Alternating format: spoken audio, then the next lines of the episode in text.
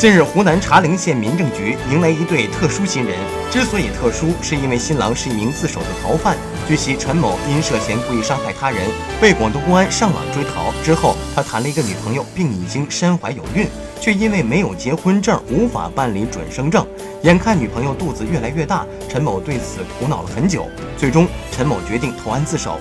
经研究，本着人性化执法的理念，办案警察陪同陈某及其女友来到民政局，手持鲜红的结婚证书。陈某表示自己本对未来失去信心，但是女友没有放弃他。公安机关的人性化执法也给了他希望。目前，陈某已经被刑事拘留，此案正在移交之中。